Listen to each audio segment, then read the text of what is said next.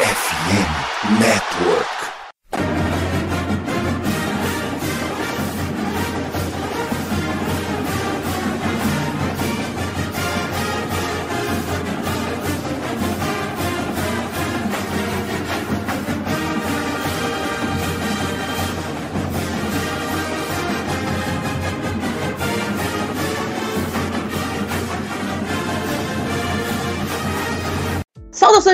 Saudações! Saudações, fãs de esporte! Saudações, fãs dos esportes universitários! Que grande prazer, que grande alegria, que grande satisfação! Estamos chegando mais uma semana com o meu, o seu e o nosso CollegeCast. Hoje, conversando um pouquinho com um convidado mais do que especial, continuando, né? Essa nossa trajetória de entrevistas, de conversas, de bate-papos com as pessoas que fazem o futebol americano chegar até nós aqui no Brasil, o College Cast tem o imenso prazer de receber nesta noite Davis Chiodini, comentarista dos canais ESPN, da GNFL, de college football, inclusive fez parte da equipe que transmitiu a grande decisão entre o Washington Huskies e Michigan Wolverines. Davis, muito obrigado por ter aceito o nosso convite, muito boa noite, satisfação ter você aqui junto com a gente. Se você quiser deixar aí umas palavrinhas para os nossos ouvintes, fique à vontade. Muito boa noite, muito boa noite, meus amigos. Primeiro, queria agradecer o convite, é um prazer enorme estar aqui, falar de college football, né, de esportes universitários, algo que sempre é tão prazeroso, algo que faz parte da minha vida.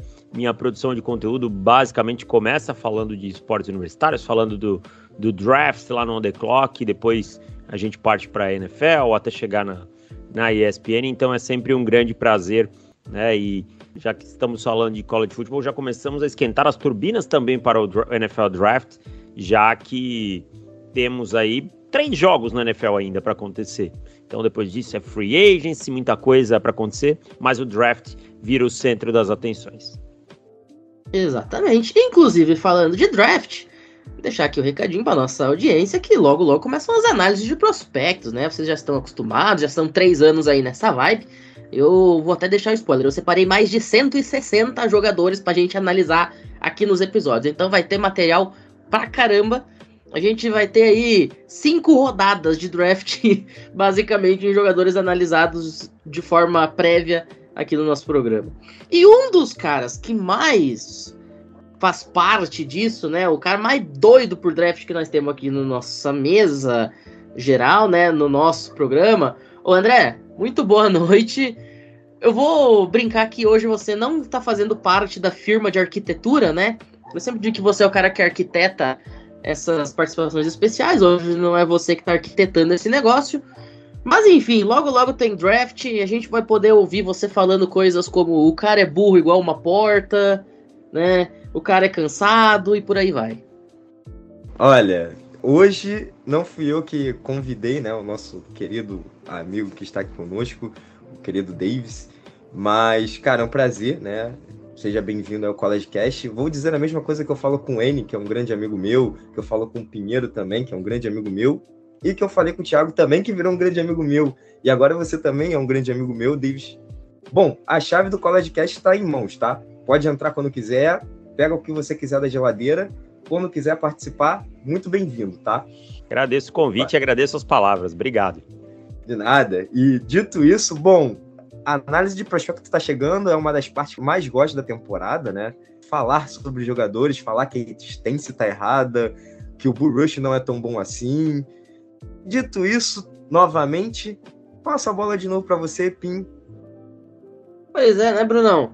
O, enquanto o André tá aí se inspirando no Matanza para xingar com classe, você e eu ficamos respondendo 24 horas por dia perguntas sobre qual jogador o Green Bay Packers deveria draftar na 25 quinta escolha geral. Antes Muito boa Davis. noite, Pinho. Muito boa noite ao Davis, que é uma honra estar aqui falando com o Davis, eu que já acompanho ele lá junto com o Kurt lá no Pro Football já há alguns anos, então é um prazer imenso estar fazendo esse podcast com ele. E é, né, a gente tem que responder e, e, dando pitacos, né? Lembrando de Enag e Rashid Walker, nos últimos dias ali do draft a gente acertou que eram bons jogadores e contribuíram muito para a campanha do Packers. Mas o papo hoje ainda não é draft, hoje o papo é essa entrevista muito especial. Então, já toca a bola aí, porque a gente vai bater um papo muito maneiro sobre a trajetória do Davis.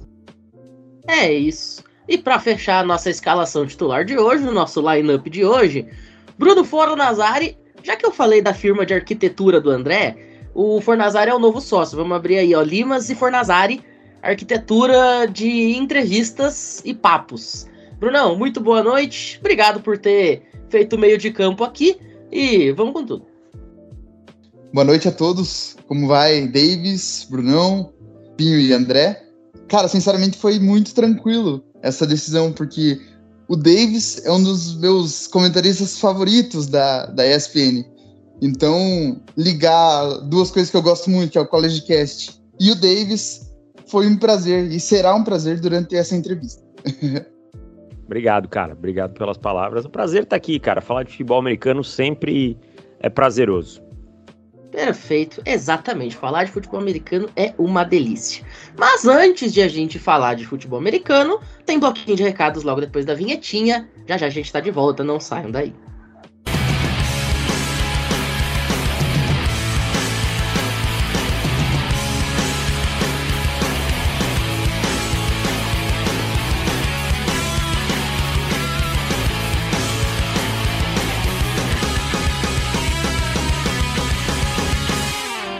Ô André, você e eu estaremos juntos lá no NFL em Brasa dentro de alguns dias, né? Mais precisamente, obviamente, no dia do Super Bowl, ali na segunda semana de fevereiro.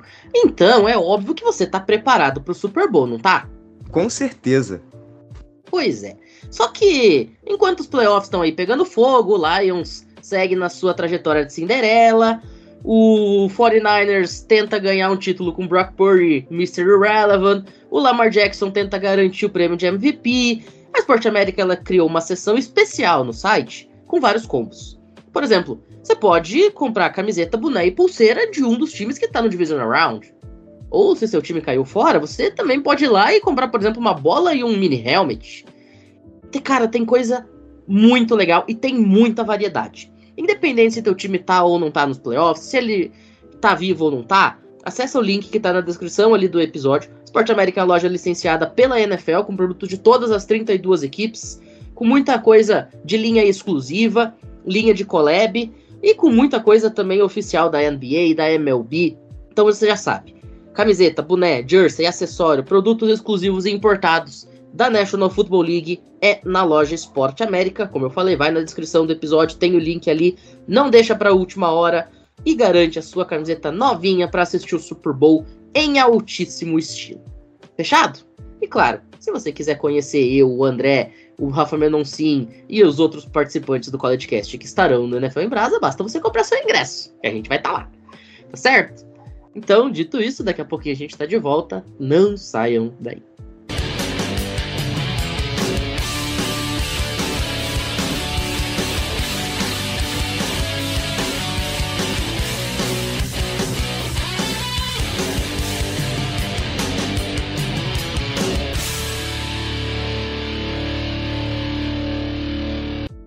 Davis, vamos começar então conversando especificamente sobre o tema de hoje, né?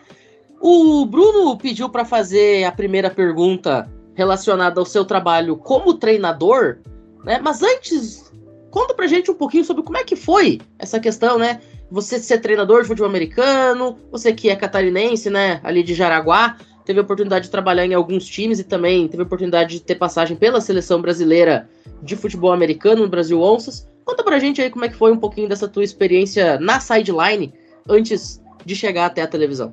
Cara, a minha experiência com futebol americano começa no Super Bowl 32, Denver Broncos e Green Bay Packers.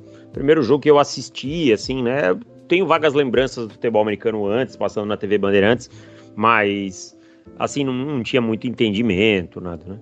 E esse jogo é o jogo que me chama a atenção. E dali eu começo a assistir, e obviamente de forma muito mais difícil que é hoje. A gente tinha muito é, dificuldade de ter acessos, né? Tá? E aí eu começo a me interessar pelo jogo. E aqui em Santa Catarina tinha um campeonato, mas ele era sem pads. Aí eu não queria jogar, eu já não tinha interesse, já tinha uns 26 para 27 e tal. E eu, nesse meio tempo, eu fui gostando muito da parte tática do jogo, de entender essa parte. E aí teve uma seletiva aqui no Jaraguá Breakers, que é o time da minha cidade, que depois iria até ser campeão nacional, né, o Jaraguá Breakers. E eu fui lá, eu falei, ó, cara, não tenho interesse em jogar, mas precisarem de alguém para comissão técnica, tal, tal, tal. Os caras, não, beleza, chega aí e tal, né? Fiquei um tempinho. Só que precisava se comprar os equipamentos e o Jaraguá Breakers naquele ano não tinha recursos. Então alguns jogadores foram para o Joinville Gladiators, era um time recém-fundado, né? E que tinha os equipamentos para jogar. E eu fui como coordenador ofensivo, né? Fui com esses caras e fiquei no Joinville Gladiators até 2011 tricampeão catarinense 2009 e aí já como head coach 2010, né? É, acho que na segunda metade de 2009 já era head coach, não me lembro direito. Acho que sim. É. 2009, 10 e 11, né? Aí eu saio, vou pro Corupá Búfalos, fico 2012, 13. Aí sou campeão num ano, campeão catarinense num ano, vice no outro, Aí volto para o Joinville Gladiators numa passagem mais curta, acabou sendo conturbado, eu acabei tendo um acidente automobilístico, perdi tempo, vice-estadual de novo. E aí eu volto para Curupá para 2015 para uma reconstrução. Aquele time de 2012 não existia mais. Cheguei num time que tinha, sei lá, cinco veteranos e 38 novatos, caras que nunca tinham pisado num campo de futebol americano. E aí é uma reconstrução de três anos ali que culmina na no título da Copa Sul de 2017, né, que é o meu último jogo que eu já tinha decidido, independente do resultado 2017, eu me desligaria. E a gente passou como último wild card, cara, como sexto, e a gente ganhou do Ijuí Drones, que era o melhor time, melhor campanha lá em Ijuí. Aí a gente foi a Itajaí, ganhou do, do Dockers, que tinha nos vencido na primeira fase, e venceu o Porto Alegre Pumpkins na final com bloqueio de extra point, faltando, sei lá, 20 e poucos segundos alguma coisa assim, que ia empatar o jogo e ia pra prorrogação. E nesse meio tempo teve a seleção brasileira, cara, que foi ali em 2012, um amistoso contra o Chile, lá em Foz do Iguaçu. Eu tava na comissão técnica do, do Danilo Miller, trabalhava como assistente ofensivo do Otávio Rochman, mestre Otávio, né? Cara que sou fã e foi treinador do Flamengo, do Imperadores, né? E eu basicamente coordenava os quarterbacks e os wide receivers, além de ser assistente dele. Então essa é meio a trajetória aí, resumidamente, não tão resumidamente, no futebol americano nacional. Bacana. Jaraguá Breakers, inclusive, se tornou o primeiro time do sul do Brasil a ser campeão brasileiro naquela oportunidade, sim, né? Sim, sim, foi. Era, era, é, nessa época era o torneio touchdown, acho que se chamava, né? 2014, Isso. eu acho que é. Isso aí, era, do, era torneio touchdown. Desculpa Passe, interromper, mas. Passe do Jackson e recepção do Jacob Payne. Isso, o jogo um... 15 a 11 em cima do Flamengo Imperadores. O Flamengo é... Imperadores, se eu não me engano, chega campeão, def... o defensor do título naquele jogo, né? É, tem uma 2013. bola. Tem uma bola defletada e aí o Penny anota o touchdown. É, é isso. Perfeito. Brunão, pode começar então fazendo a primeira pergunta que você pediu, depois a mesa segue. Então, Deivão, eu tenho uma curiosidade para saber sobre a tua carreira em relação à coordenação ofensiva e head coach. Primeiro, eu sei que na NFL, por exemplo, existem a, as divisões de função dessas duas funções mesmo. Mas aqui no Brasil, como foi a tua carreira em relação a isso? Outra coisa, a sua filosofia ofensiva. Quais foram as fontes? Onde você pesquisava? O que que te levou a falar, não, quero ser um coordenador ofensivo e não defensivo? Que água você bebeu, vamos dizer assim? Cara, tudo muito precário, assim, para falar a verdade, né? Naquelas priscas eras ali de 2008, 2009, era tudo muito mais difícil. Eu não queria ser coordenador ofensivo, eu queria ser o que me dessem a oportunidade. E a oportunidade na época era de ser coordenador ofensivo e depois logo virou de ser head coach. Os times naquela época ainda eram muito coordenados por jogadores, né? Então, assim, se você me perguntar, eu trabalhei muito mais aspectos defensivos de 2012 em diante do que como coordenador ofensivo. Eu tinha uma base ofensiva já mais montada, talvez. Eu sou um cara que até 2011 ali eu tive muito ajuda de jogadores experientes, né? Como por exemplo no Joinville Gladiators eu tinha o Fernando Boeing, que é um cara muito experiente, que me ajudou muito. Eu jogava como left tackle. Tinha o Bernardo, que era meu quarterback, que é um cara que eu amo de paixão, que eu tenho um, um relacionamento de amizade, que eu tive uma conexão muito forte, era meu quarterback. E o Romenito, que era meu coordenador defensivo, que era outro cara espetacular, caras experientes. Então eu peguei um time já com alguns caras rodados da época do No Pads, né, vindo do, do, do No Pads. Então, me ajudaram muito nessa, nessa transição. Você erra muito como head coach e como coordenador, ou seja, como treinador, como jogador iniciante também erra. Forma de estudo, cara, era do jeito que dava, era internet, era alguém ia viajar para fora livros. Eu lembro quando em 2009 eu comprei aquele livro da AFCA lá, o Coach Bibles, né?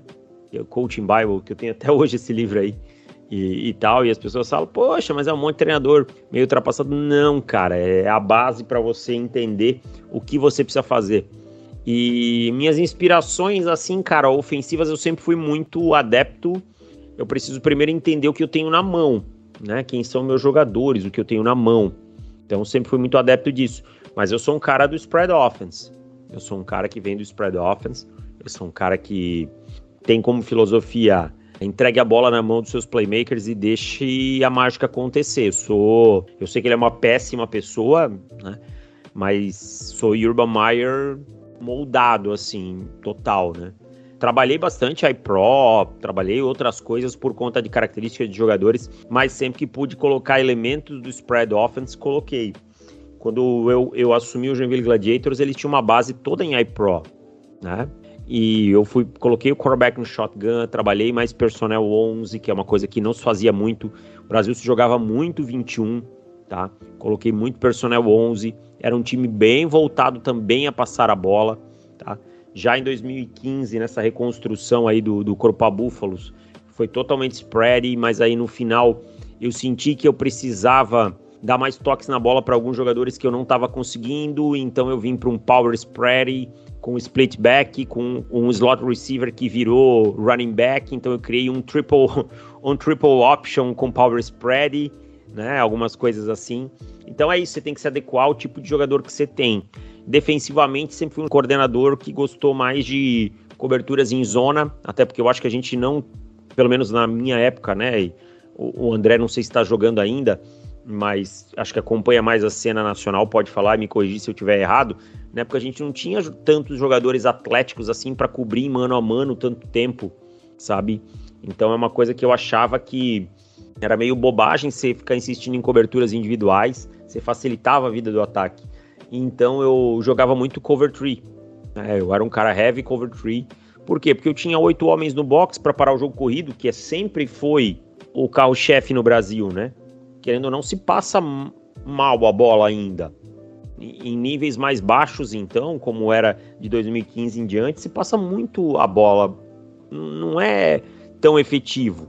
Né? Você precisa correr bem com a bola no Brasil. E eu sempre gostei de quarterbacks runners, né? Então é mais ou menos essas filosofias. As divisões de trabalho sempre foi assim, a minha comissão técnica muito vasta, eu, eu mesmo e Davis. Né? Então eu sempre chamei todas as jogadas, de ataque, de defesa, de special teams e tudo, cara.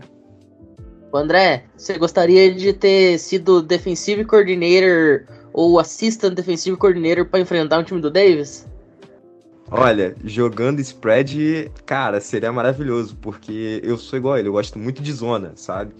E só para responder a pergunta, a pergunta não, na verdade, complementar o que o Davis disse, sim, hoje ainda os jogadores eles continuam não sendo muito físicos de secundário, né? Principalmente cornerbacks mas mudou um pouquinho a filosofia, porque o, os coordenadores defensivos, eles agora estão implementando um, um pouco mais de cobertura individual por conta de dessa inexperiência dos jogadores, né?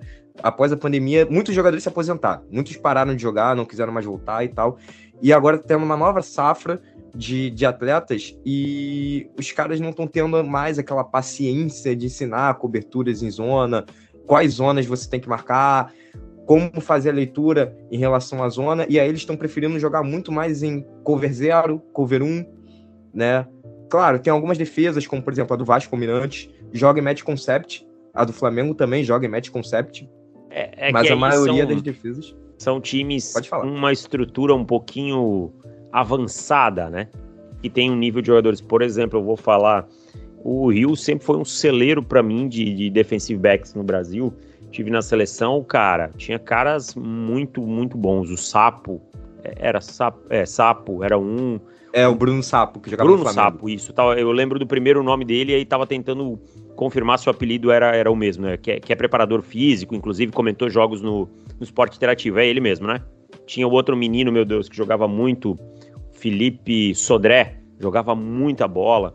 Então, assim, já era uma escola de defensive backs melhor, assim. Mas quando a gente colocava na balança um nível Brasil todo, era muito complicado. E a gente tinha um problema muito grande com os linebackers também em cobertura de, de passe, né? Eram caras que achavam que estavam ali para bater no jogador que estava com a bola, sabe? Então era, era muito esse o ponto. Perfeito. Bruno, quer fazer a sua primeira pergunta então? Bom, vamos lá. Saindo um pouquinho desse, desse tópico de, de, de técnico, eu queria, como eu falei, né, que eu já escutava o, o Davis há alguns anos, eu queria saber como que foi importante a parceria com o Anthony Curti no Pro Football, entre outros projetos, e como que isso influenciou a ida dele para a ESPN, sendo um comentarista regular né, no Red Zone, em transmissões da NFL, tanto no college football, né, como a final nacional, que como foi importante assim para essa carreira dele de comunicador. Cara, importantíssima na minha carreira, porque me deu a primeira oportunidade de falar para um público maior. Né? Eu vinha do The Clock, um público extremamente nichado, e me deu a oportunidade, me deu a primeira oportunidade de viver de futebol americano. Eu vivo de futebol americano pré-ESPN, né? Eu vivo de futebol americano pré-ESPN por conta do Pro Football. Então, assim, sou extremamente grato, somos amigos pessoais. Até hoje, mesmo o Curti não estando mais na, no Pro Football, somos amigos, ao contrário do que as pessoas acham.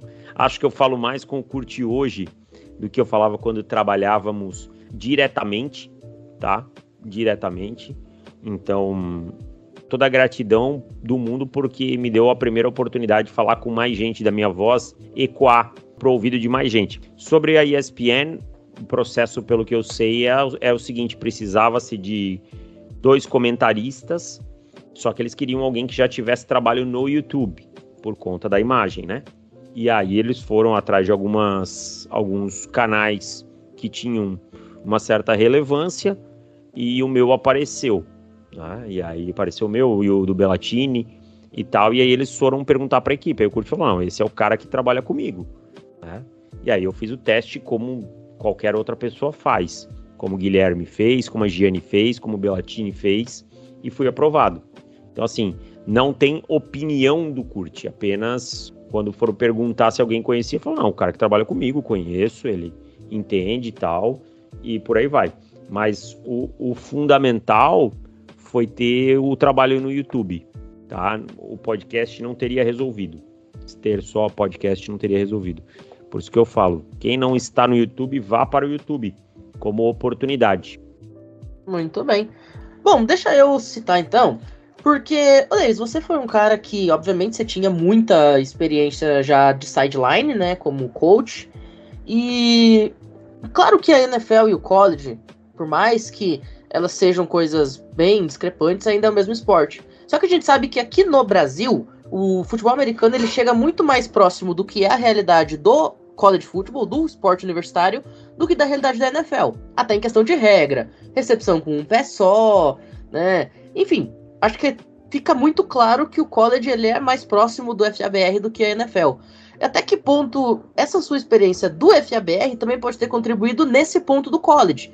Formações de jogo um pouco mais próximas, regras um pouco mais próximas, talvez aí a própria mentalidade dos treinadores, o próprio estilo de jogo mais próximo.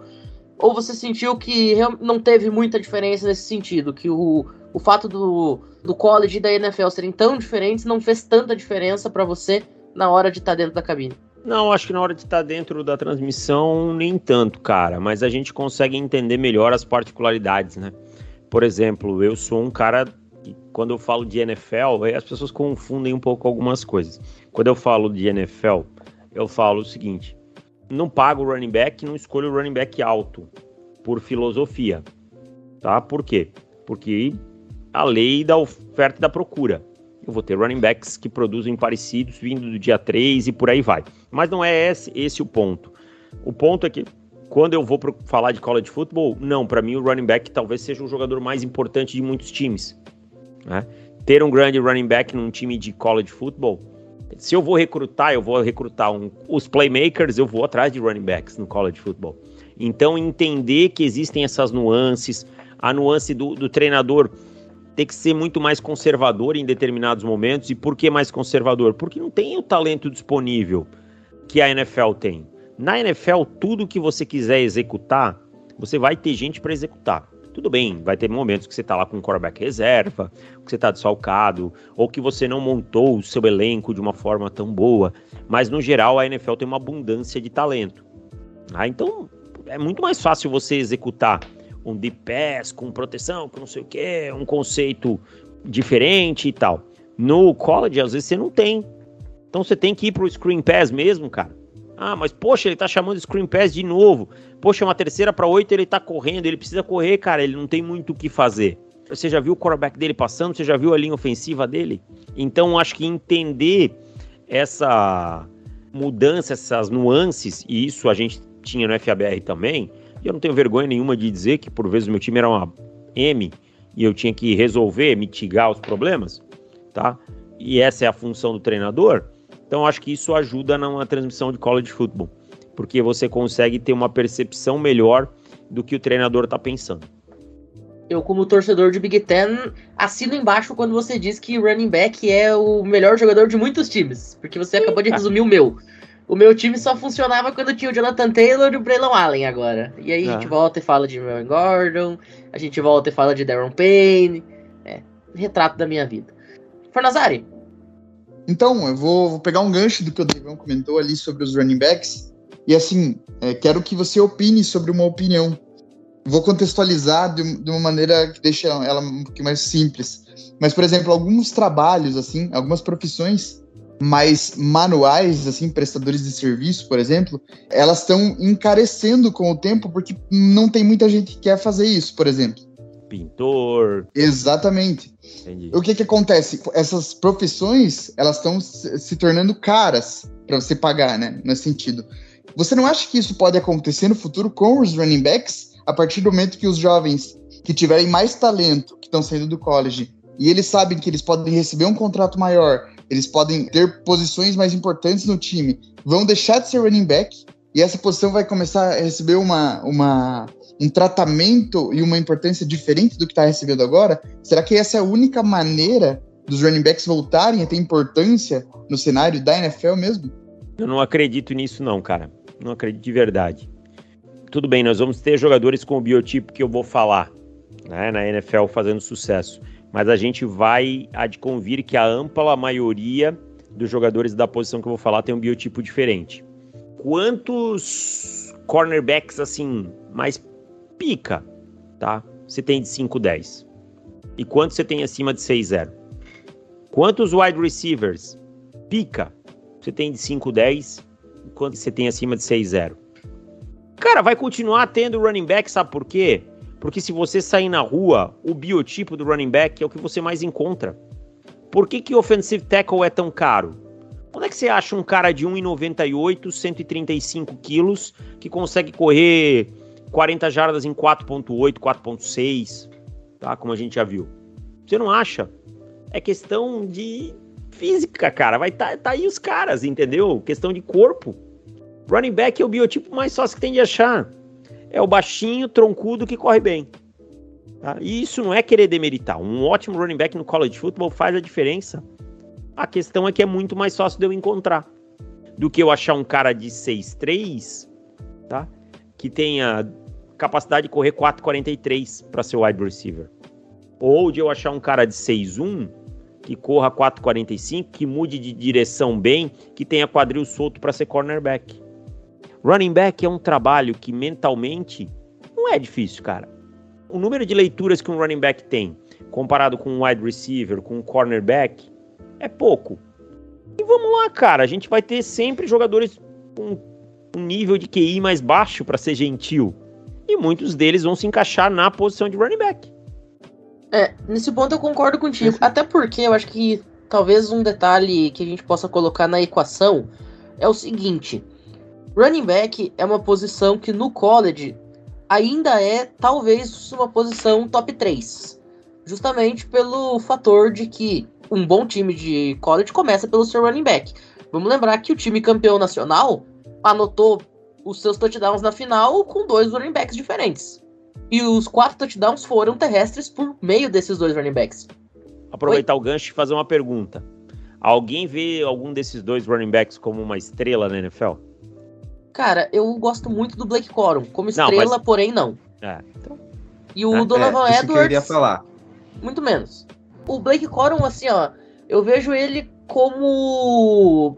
Sei lá, talvez o Aaron Jones da Shopee, assim, no sentido de que ele vai ser muito importante para um time. Mas no, momento que, no sentido de que no momento que você tirar aquele cara do time, talvez o time não funcione. Mas não no sentido de ser um Christian McCaffrey, que a gente às vezes considera pegar ele em pick 1 do Fantasy. Eu vejo o Coron com talvez um possível problema do Najee Harris do ano passado com os Steelers. Que dependendo de não pegar uma OL boa, eu acho que ele vai sofrer e vai ter questionamentos, porque ele provavelmente vai ser o primeiro running back saindo no draft, né? Então, acho que ele tem que cair no lugar certo, pelo biotipo dele, para ele conseguir ter um sucesso imediato na liga. E assim, ó, pra completar a linha de raciocínio que eu tava falando, por que, que eu acho que essa posição de running back sempre vai ter muita procura? Porque pro college ela vale muito. E quando você é, por exemplo, um jovem, tá começando ali em Little League, tá começando ali no ensino fundamental, no middle school, depois para chegar no high school, tudo o que você faz na sua infância e começo de adolescência vai definir se você vai conseguir ganhar uma bolsa de estudos na faculdade. E se você for um running back bom, você vai ganhar uma bolsa de estudos para faculdade. Isso é fato. Dentro do college football, se você for um running back bom, você vai estar tá lá. A gente tem 133 times só na primeira divisão. Se você considerar a primeira e segunda, que são as que oferecem mais bolsas, a gente está falando de um universo de quase 270 faculdades. Então tem espaço para muito running back. E sendo assim, com 270 running backs só nas duas primeiras divisões, sempre vai ter também muito cara indo para NFL. Você vai ter aí, obviamente, pelo menos 133 running backs titulares só na FBS. Então, acho que lei da oferta e procura a gente não vai ver justamente porque sempre vai ter uma demanda muito alta, considerando o valor da posição no sistema universitário. Fala, André. Então, sobre a questão do Blake Corum, o principal problema dele é, é, o histórico de lesão, né? A gente sabe que ele perdeu, a, não essa temporada que terminou agora, a penúltima temporada, né? Temporada de 2022, 2023, por conta de uma lesão na perna. E o negócio é que ele vai ter que entrar num time onde tem aquele famoso comitê de running backs, né? Ele sozinho não vai conseguir levar. Não estou querendo dizer que é o mesmo caso, mas, por exemplo, um time como o que aconteceu com o Gibbs, né? O Jamir Gibbs, em Detroit, que tem ali junto com ele o David Montgomery. Cara, seria o ideal, sabe? Pelo menos mais um running back para dividir snaps com ele. Porque se ele for running back solo, como a gente vê em, em outros casos, por exemplo, Saquon Barkley, né, no New York Giants, ele vai sofrer bastante na NFL em relação a isso, tá? Muito bem, Bom, a gente faz uma rápida pausa agora. Depois da vinhetinha tem segundo bloco, a gente continua essa resenha. Não saiam daí.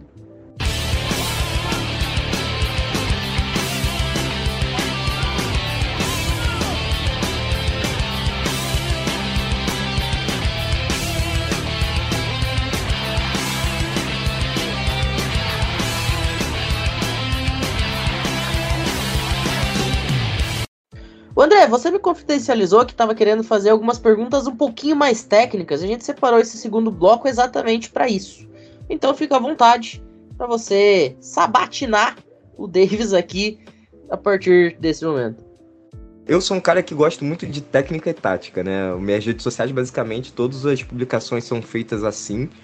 E eu queria saber de você, como foi coach, eu também fui coach aqui no Rio de Janeiro por um período de tempo bem curto, fui da defesa, né?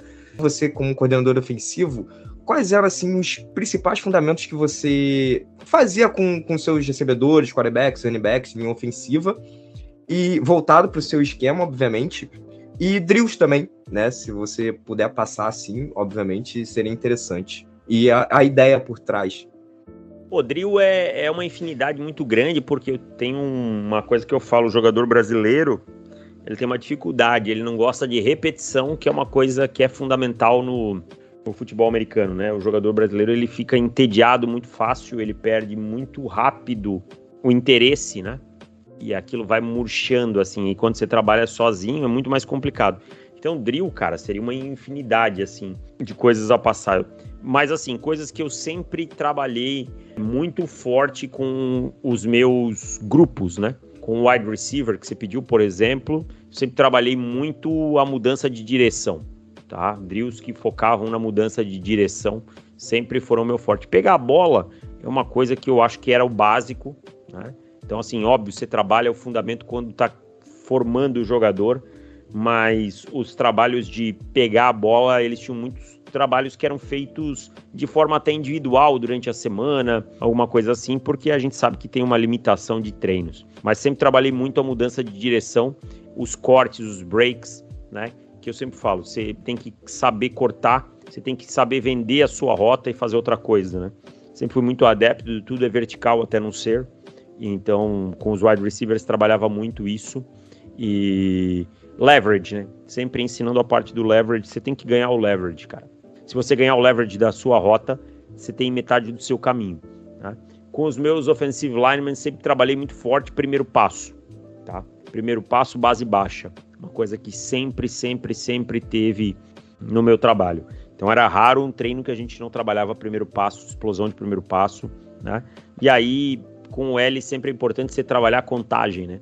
Matemática é muito importante no futebol americano. Contagem de box, contagem quantos jogadores estão para cada lado do center, quem é o 1, quem é o 0, quem é o 2, quem é o 3, até para assimilar o trabalho. Então esse era um trabalho muito de pré-temporada, mas que eu sempre exigi que soubesse, tá?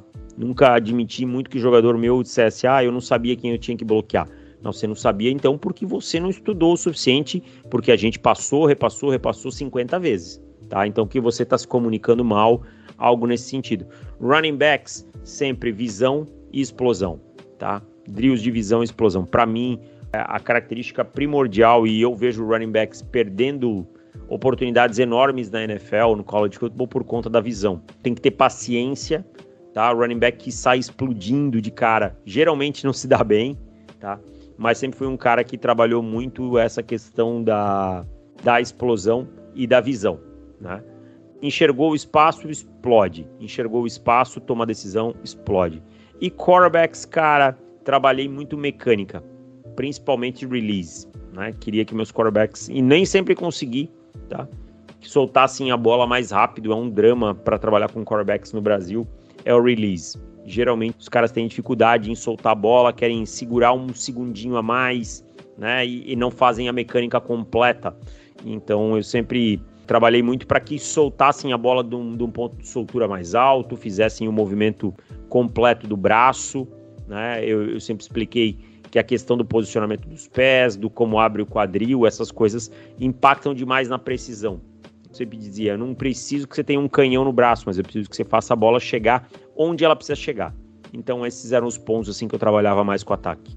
Defensive lineman é explosão, primeiro passo e movimento de braço, né? Aceitava que meus defensive linemen, meus internos, né, fossem mais focados num bull rush mesmo, como, como pass rush mais focados num bull rush, né, não fossem caras com tanta variedade de movimentos. Agora, os jogadores de fora, eu geralmente trabalhava com jogadores menores que o padrão, mas que eu priorizava a explosão, né? Caras que por muitas vezes pudessem jogar num stance de dois pontos e tivessem uma boa capacidade de explodir. Então ali eu gostava muito de trabalhar esses rip, swing move, vários, vários moves ali. A gente focava muito em primeiro passo e moves de braço. Linebackers, chaves. Sempre tentei ensinar chaves. Tá? Você não tem que olhar para a bola, você tem que olhar a sua chave. Quando você olha a sua chave, você vai saber o que fazer, o que está acontecendo na jogada. E quando isso fica automático, você vai se antecipar e vai fazer a jogada. Make a play. E defensive backs, cara, muito trabalho de disciplina tática, né?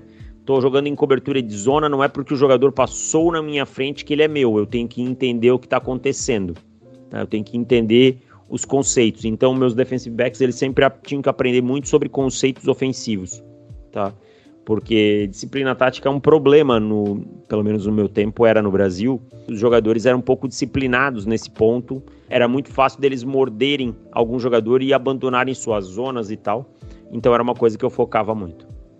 E é por isso que eu sei bastante sobre ataque, né? Mesmo sendo DB, é exatamente essa a ideia, né? Você, para ser um DB que joga em zona, você tem que saber muito sobre ataque, sobre os releases que os wides fazem também, né? Para você não cair nesse release e, e acabar deixando a sua zona por conta disso. Entender que existem conceitos onde podem cair dois, três jogadores no seu lado, né? Como flood e, e, você entender qual zona é sua e quem você tem que cobrir, né? E aí, caso também você tem que saber se tá tendo uma expansão de campo do ataque, que a sua zona é maleável também, né? Você não fica marcando grama, você tem que acompanhar e, e continuar subindo. São coisas que realmente você precisa entender o ataque, entender os conceitos ofensivos, pelo menos, para poder você ser um bom DB. Dito isso, só a última pergunta aqui para deixar para os rapazes também perguntarem. Aí já é uma parte de um cara que está começando essa vida de comentarista, né? No tanto que eu tava lá na, na ESPN, não, quando você tava fazendo o, o Cowboys e, e Giants, com, né? Você tava com o Thiago lá, né? Eu tava, eu tava... Não, eu tava com o Matheus Pinheiro. Tava não, eu Matheus Pinheiro. Na... O Matheus que tava narrando? Tava, era o Matheus que E era o meu jogo, não era? Era, eu tava. Era, a gente ficou claro, conversando sobre claro. a FABR. Claro, claro, a claro. Gente... Tá certo. E eu comento aqui no Rio, né? E comento alguns jogos da NFL, assim, nas web rádios da vida. E, cara, essa chavezinha, né? Eu queria muito entender o seu pensamento em relação a essa chave de você, ao mesmo tempo, falar com a galera que entende de conceitos, de tática, de técnicas e afins, e, e ao mesmo tempo ser aquele equilíbrio com, com a galera que tá começando agora, ou que não entende tanto, né? Ou que nunca teve contato com um jogo assim, a primor que nem a, gente, né? Ter esse equilíbrio, como que você faz? Né, como que você faz esse estudo e, além disso, trabalha isso na, na transmissão? É, a ESPN ela tem um público que, no geral, ele não é um público novo no esporte, é um público já um pouco mais iniciado, né? A TV aberta, eu imagino que a Rede TV tem um público, às vezes, mais ocasional, por ser uma televisão aberta, né? O que, que é perfeitamente natural. Então, assim, eu não posso chegar na ESPN e querer ensinar o que, que é um punt, né? Porque aí o público que já está acompanhando, já são mais de 15 temporadas, vai dizer, pô, não quero isso, entende? Mas eu posso suavizar o que eu vou falar. É assim que eu entendo. Eu posso suavizar o que eu falo, né?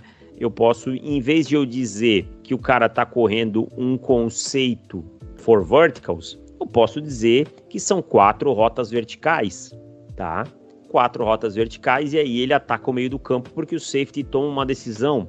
Em vez de eu dizer que ele está fazendo um trap, né? E eu posso até depois dizer que isso se chama trap, mas o mais importante é eu dizer o jogador que sai da esquerda da linha para pegar o jogador mais aberto no lado direito. Notem como aí ele cria uma vantagem numérica, porque tem um jogador a menos para o jogador ali bloquear, sabe? Então são coisas pequenas que você vai é, no dia a dia colocando.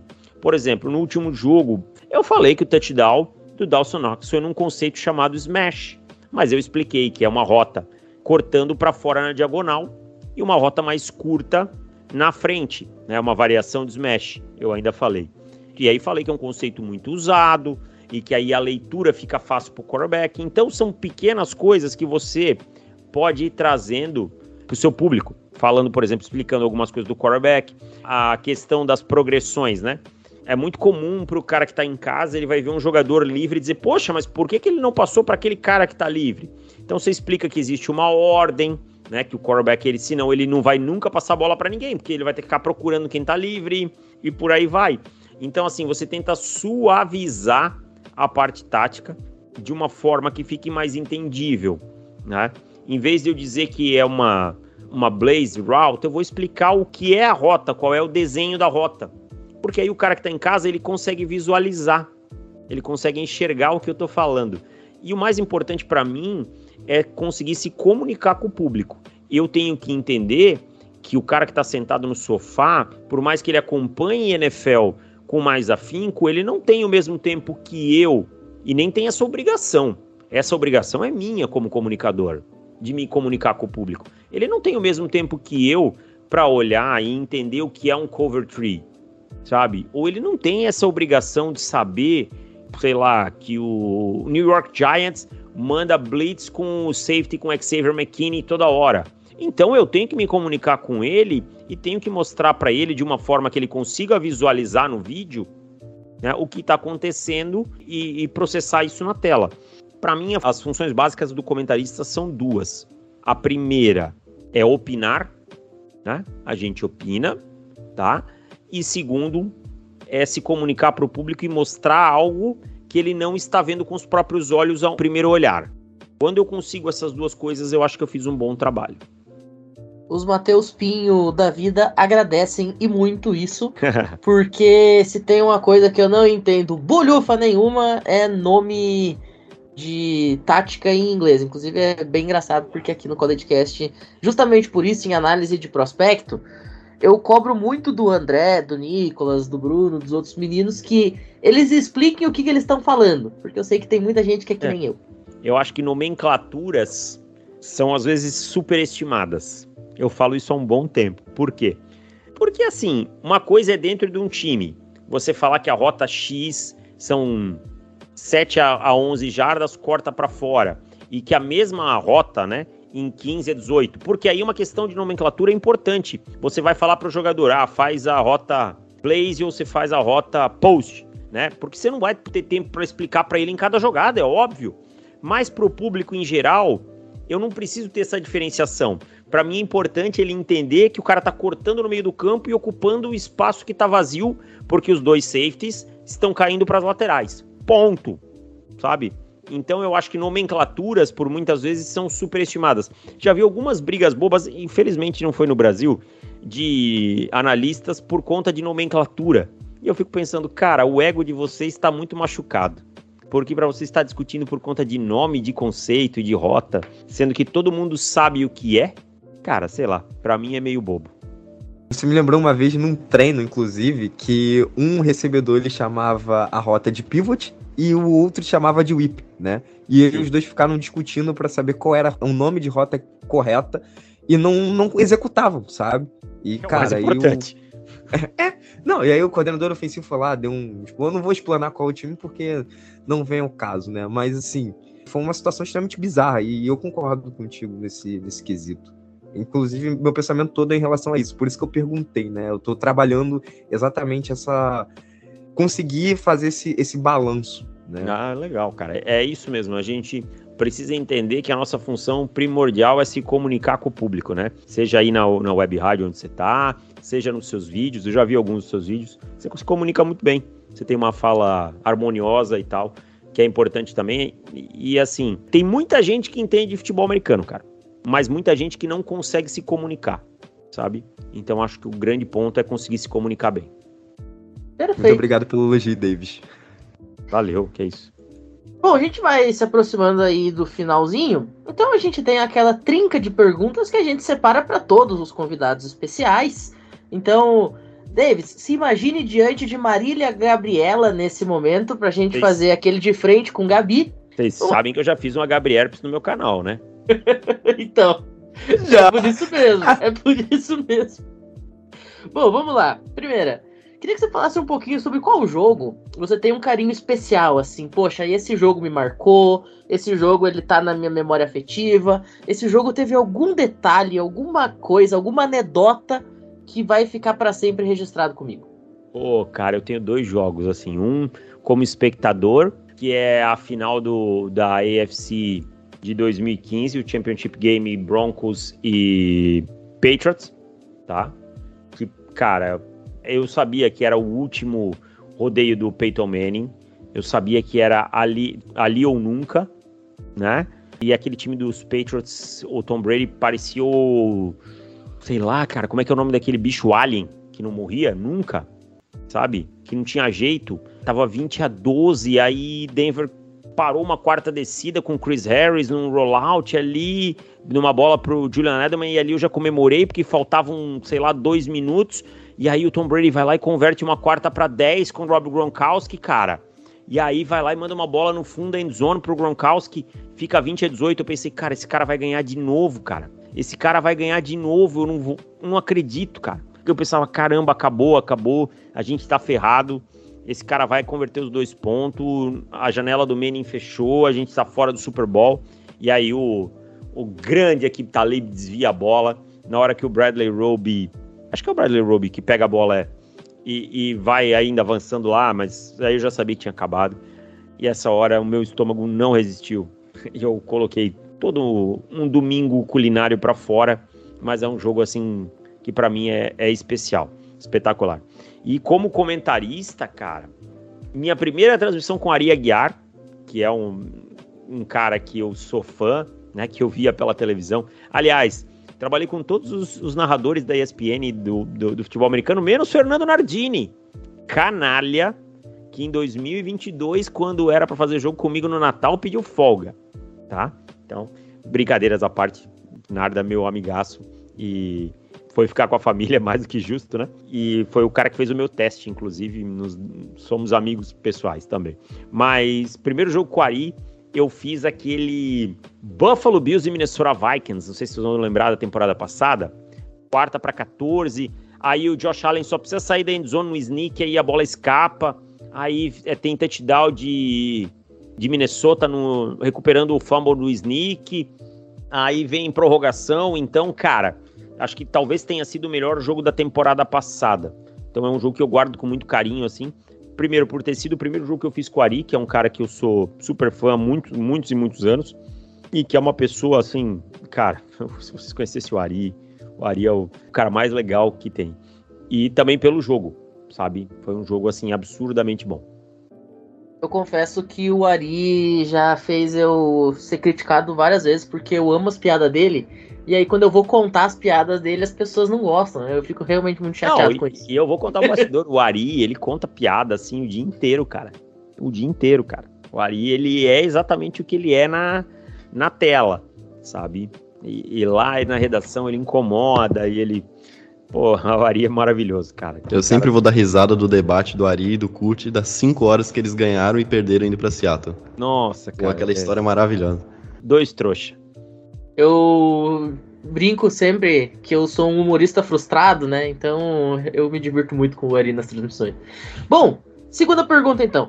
Já que você falou do seu jogo que tem um carinho especial, qual jogo você tem vontade de fazer? Aquele jogo assim que você pensa, poxa, esse jogo seria a síntese da minha carreira na televisão. Eu queria fazer isso. Cara, eu acho que seria muito normal eu responder o Super Bowl, né? Acho que todo mundo queria fazer o Super Bowl. Obviamente a gente sabe que, que existe uma, uma hierarquia e, e eu a respeito muito e quem tá lá, que é o Paulo, o faz com maestria. Frise-se isso. O Paulo fez por merecer. Se eu tenho hoje um trabalho como comentarista, é, muito se deve ao Paulo, porque o Paulo pavimentou esse caminho, né? Quando um dos que pavimentou, mas roeu muito o osso, então é muito mais do que justo, né? Fazer o Super Bowl. Então eu, eu acho assim, Cara, eu acho que eu vou escolher que eu queria fazer assim um.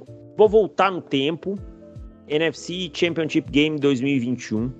Los Angeles Rams e San Francisco 49ers. Só que se eu pudesse, eu tiraria o, o Garoppolo, colocaria o Brock Purdy no lugar, tá? Porque ali é muito das coisas que eu acredito, muito dos caras que eu gosto. Eu sempre tive um personagem que eu brincava, né?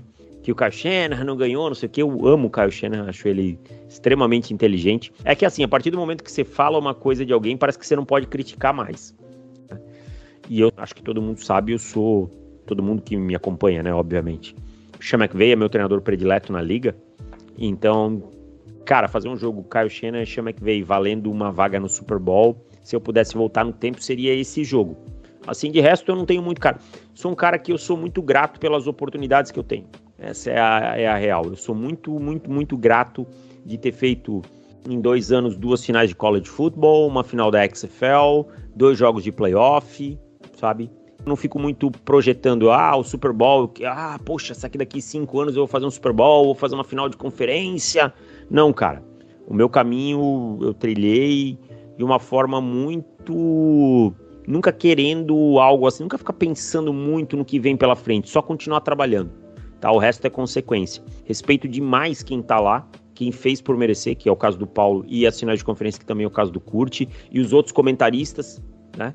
Todos que quando tem sua oportunidade de fazer seus jogos, às vezes você, pô, você recebe a escala, tá lá o jogo X, né, que é o melhor jogo da rodada. Eu nunca, eu juro para vocês, cara, eu nunca olhei e pensei assim, poxa, eu deveria estar nesse jogo, ou poxa, eu que queria estar nesse jogo. Todo mundo ali trabalha muito duro. O Zolinho, o Belatini, os dois que eu já citei, né? O Wayne, todo mundo trabalha muito duro, cara, pra estar tá ali. Todo mundo tá ali porque faz por merecer. Então eu nunca quis. Então eu não fico muito pensando nisso no jogo que eu quero fazer. Eu só voltei aqui num jogo que talvez fosse muito prazeroso para mim fazer. Perfeito. Então, já que você falou no jogo que seria muito prazeroso fazer, qual jogo mais te satisfez? Qual jogo que você olha e diz, caramba, cara, que prazer que eu tive de fazer esse jogo, que bom que eu fiz esse jogo, esse jogo foi espetacular por conta de algum motivo especial. Pô, sem dúvida, esse jogo que eu falei foi muito especial, né? Esse que eu já citei, do, dos Vikings e Bills, mas eu vou guardar com muito carinho na minha memória dois jogos. Semana 1 de 2022, e aí eu vou explicar o contexto de por que o outro, né? E semana passada, Steelers e Bills, que foi o primeiro jogo que eu fiz na cabine, né? Eu, eu trabalho remoto. E, e, é diferente, cara. É diferente, assim, sentir a atmosfera ali, né? Tá com o pessoal da produção. Eu não canso de falar que quem faz a transmissão são os caras que estão atrás, né? Não é a minha voz e tal. Os caras que eu sempre cito, Sarran, é Diego, é Puscas, Andrei, Felé, Lucas, Eric, mais o pessoal do som, o Pequeno, o Filipão, o Renê, todo mundo, cara, esses caras que fazem a transmissão acontecer. A gente tem a parte mais fácil, cara, que é falar do jogo. Então, assim, esse Bills Steelers que eu tive na cabine, e eu tive a felicidade de fazer o meu primeiro jogo, e que eu tive um produtor muito legal, que entendeu que nós dois estávamos, que foi Luiz Moraes, que trabalha ainda hoje na ESPN, que é um cara também muito legal, que trabalha mais com futebol e tal, mas ele que fez aquele jogo. Então tava eu e o Vinícius tendo nossa primeira transmissão. Eu e o Vinícius Moura. Nossa primeira transmissão de futebol. O Vinícius já era narrador, obviamente, mas primeira transmissão de NFL. E aí, agora, um ano e pouco, dois anos praticamente depois, estivemos eu e Vinícius no jogo de playoff juntos, fazendo esse Bills Steelers. Então, sem sombra de dúvida, eu vou levar esses dois jogos no meu coração com muito carinho. Até porque o Vinícius é um cara também que, olha, espetacular. Perfeito. Bom, já vamos começar os agradecimentos. Andrezito, faz a última pergunta e já muito obrigado pela participação, muito obrigado por estar aqui hoje. Sempre, semana após semana, a gente vai levando, vai tocando esse nosso CollegeCast aos ouvidos de quem deixa a gente entrar pelos tímpanos. Antes de perguntar ao Davis, eu vou já logo aqui me despedir, né? Mas a última pergunta é a mais importante, não vão embora, tá? Mas agradecer primeiramente ao Davis a aceitar o convite a participar, né, do College Cast. Aos rapazes também que estão aqui comigo na bancada, o Pinho, o Bruno e o Bruno, né, a dupla de Brunos. E a todos vocês que nos ouviram, né, sempre dando aquela moral, sempre curtindo o nosso trabalho. E Davis, só para finalizar, né, já que o programa é sobre college, né, já que o nosso podcast é sobre college, a pergunta é, cara, qual foi a sensação de comentar as duas finais nacionais? Espetacular, cara. Assim, a atmosfera, né? Essa questão toda aí de tá ali no momento no ápice. A primeira, assim, ela não foi muito equilibrada, né? Georgia passou o carro em TCU e tal, não foi um jogo que teve tanto equilíbrio. Mas a preparação, você entender, é, dividir que é uma coisa que a gente não faz muito, né? Que é dividir transmissão com outro comentarista, que às vezes vai ter uma opinião diversa da sua e não tem problema nenhum com isso, né? E, e é um cara que tem um amor pelo college football que é insuperável, que é o Wayne, que é uma pessoa de um coração assim generoso demais, né? E, e que é um, um, comunicador espetacular. Então assim foi muito legal. Para a segunda eu já chego muito mais tranquilo mas também com adrenalina muito alta, assim. Quando a gente vai fazer uma final, vai fazer um playoff, é algo que você está isolado no ar, um prime time. E eu digo isolado no ar é o seguinte, só tá você na grade, tá? Você vai fazer um prime time, não tem outro jogo acontecendo, não tem um jogo no Star Plus, não tem nada. É você, o narrador, o outro comentarista, se tiver nesse caso, cara, é uma adrenalina diferente. Os olhos e os ouvidos estão todos voltados para você, né? E a final do college football ela traz muita gente que não viu absolutamente nada de college football durante o ano. Nada. O cara chega e, e vê a propaganda e vê que tem uma final acontecendo. É um período que geralmente muita gente está de férias. Então a gente sabe dessa responsabilidade. A gente sabe de que a gente vai ter que, ao mesmo tempo, trazer a profundidade que uma final exige, né? Mas sem esquecer que tem um cara que precisa do contexto todo. Então, cara, é muito legal. Muito legal, é uma responsabilidade muito grande. Como eu disse, eu sou muito grato a Deus pelas oportunidades que ele me deu. Nem nos meus melhores sonhos eu ia imaginar que eu ia comentar um jogo de futebol americano, um jogo de playoff, final de college football. Então é só, só agradeço a Deus sempre. Perfeito. Bruno Oliveira, muito obrigado pela participação. Se quiser deixar aí um último recadinho, uma última pergunta, fica à vontade aí também. Mais um programa nos livros, hein, Brunão? Aliás, que tanto projeto que a gente tem, hein, meu filho? Se for elencar, é coisa pra chuchu. Exatamente, né? Cada dia aumentando. Que continue assim, né? Bom, queria agradecer aos nossos colegas na bancada e principalmente ao Davis, né, o nosso quarto entrevistado da ESPN, né, foi o Thiago, o Pinheiro, o Wayne e agora o, o Davis. Uma satisfação enorme conversar com quem a gente sempre escuta todo, toda semana. Então, é, sem palavras para agradecer o Davis. Já vou fazer uma pergunta que eu ia fazer durante o programa, mas aproveitando agora, uma pergunta rápida. O que, que você acha do NIL atrapalhando possivelmente escolhas de draft no futuro? E como que o transfer portal também impacta, né? Por exemplo, Will Howard indo para o Ohio State, né? Jogadores às vezes deixando de ir pro draft para ir para outro time grande no, no college tentando um título, né? Como o Blake Corum que ficou em Michigan para tentar ganhar o título e conseguiu. Né? Como é que você vê a cabeça dos jogadores nesse sentido?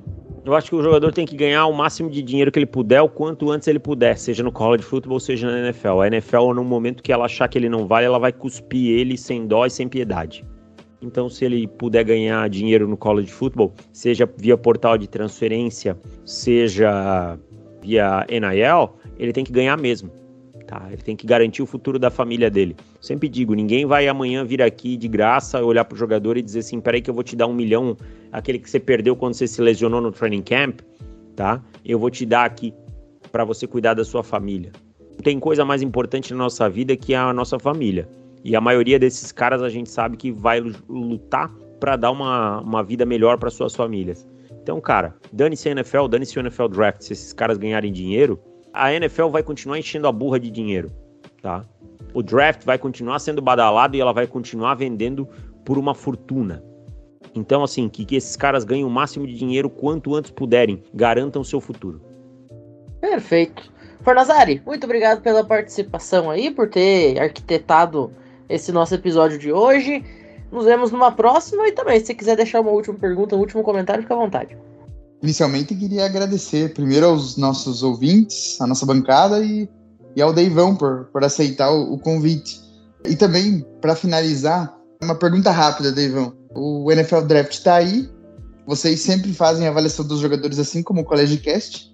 Eu queria saber o teu top 5 de jogadores dos prospectos vindo para a NFL que não sejam quarterbacks. Top 5. Hum, que não sejam quarterbacks. Marvin Isso. Harrison Jr. Eu acho que esse vai estar tá na lista aí de 99% das pessoas como o número um, né? Acho que o Marvin Harrison Jr. pode acabar ainda até como overall, e aí, obviamente, se desconsiderando o valor, né? Mas Marvin Harrison Jr. é um, o Olufashano outro, eu não, não necessariamente na ordem, tirando Marvin Harrison, que é o um, não necessariamente na ordem, tá? Polifachano é outro. Cara, vou com Malik Neighbors. Malik Neighbors é um cara que eu sou completamente fã. Brock Bowers, apesar de que eu não pegaria tão alto por conta do valor posicional. E eu vou falar um jogador que a maioria não gosta tanto quanto eu gosto. Jerzan Newton. Perfeito. Eu vou entrar também na brincadeira porque ninguém é feito de ferro. Cara, o meu top 5 teria Jared Verse como parte disso daí. Eu colocaria o Malik Neighbors e o Marvin Harrison Jr., também assim como você. É, o Brock Bowers para mim entra porque é o melhor prospecto de Tyrande que eu vi, pelo menos em uma década. E, cara, eu acho que, que o Kyle Pitts? Eu acho. Cara, eu acho. É, é, meio estranho falar isso, mas tem alguma coisa no, no Brock Bowers que eu curto mais do que o Kyle Pitts. É porque o Brock Bowers ele, ele bloqueia melhor que o Kyle Pitts. Bom, na época o Kyle Pitts estava no college. Né? É, eu, então, eu sou assim, um grande ele fã. Ele consegue ser mais equilibrado. Eu sou um grande fã de Tyrande que recebe e bloqueia. Eu até no ano passado, nas análises que a gente tinha de draft, sabendo que o Green Bay Packers precisava de Tyrande, muita gente queria que o Packers pegasse o Dalton Kincaid na primeira rodada. E eu era muito contra, porque eu até brincava que o Dalton Kincaid para mim era o wide receiver gordo né? Porque ele praticamente não tinha papel de bloqueio. Era um cara que se alinhava muito para receber bola. Então Aliás, talvez. Hein? Oi? Deixa eu, fazer um, deixa eu fazer um jabá aqui, ó. Tô até pegando aqui, ó. O Guia do The Clock sai sempre no primeiro dia de abril, que não é dia primeiro, ou seja, o primeiro dia útil, né? geralmente dia 2 de abril. Se dia 2 cair no domingo, é dia 3. Mas alguns dos meninos aqui do On The Clock, claro, você vai ter os, os flops, né? Mas Joey Porter Jr., que era o quinto da Bird, jogou muito bem, tá?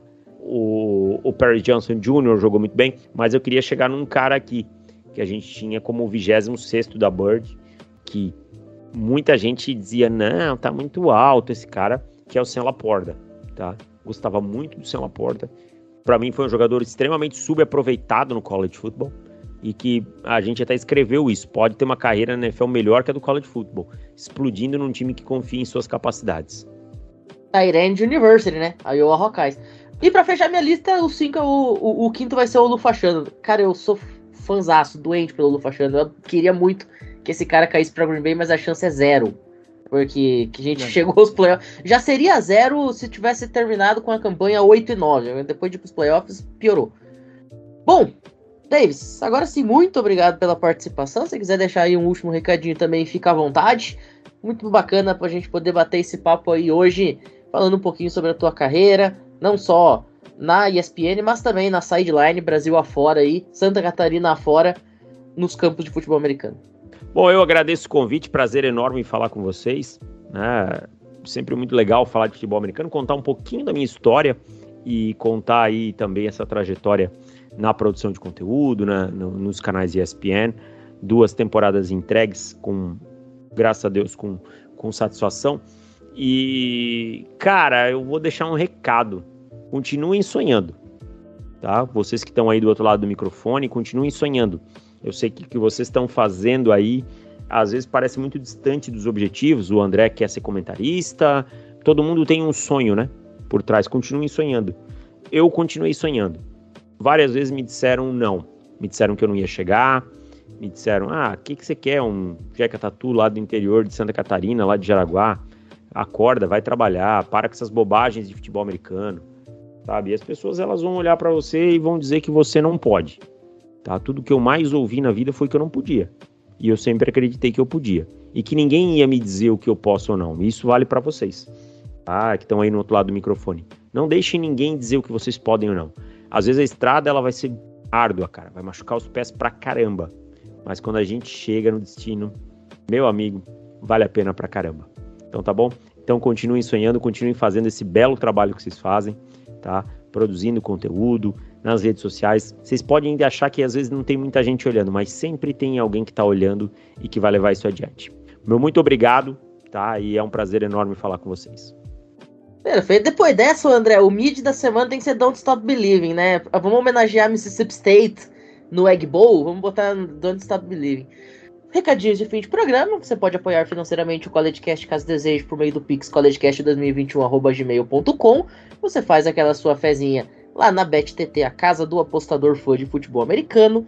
Você protege os seus dados online com a Surfshark, maior seguradora digital né, contra ataques hackers do planeta. E é claro, você faz as suas comprinhas lá na loja Sport América, loja licenciada pela NFL, líder no segmento em terras tupiniquins. Dito tudo isso, a gente fica por aqui agradecendo muito a audiência de todo mundo que esteve conosco até este momento e até a próxima. Valeu!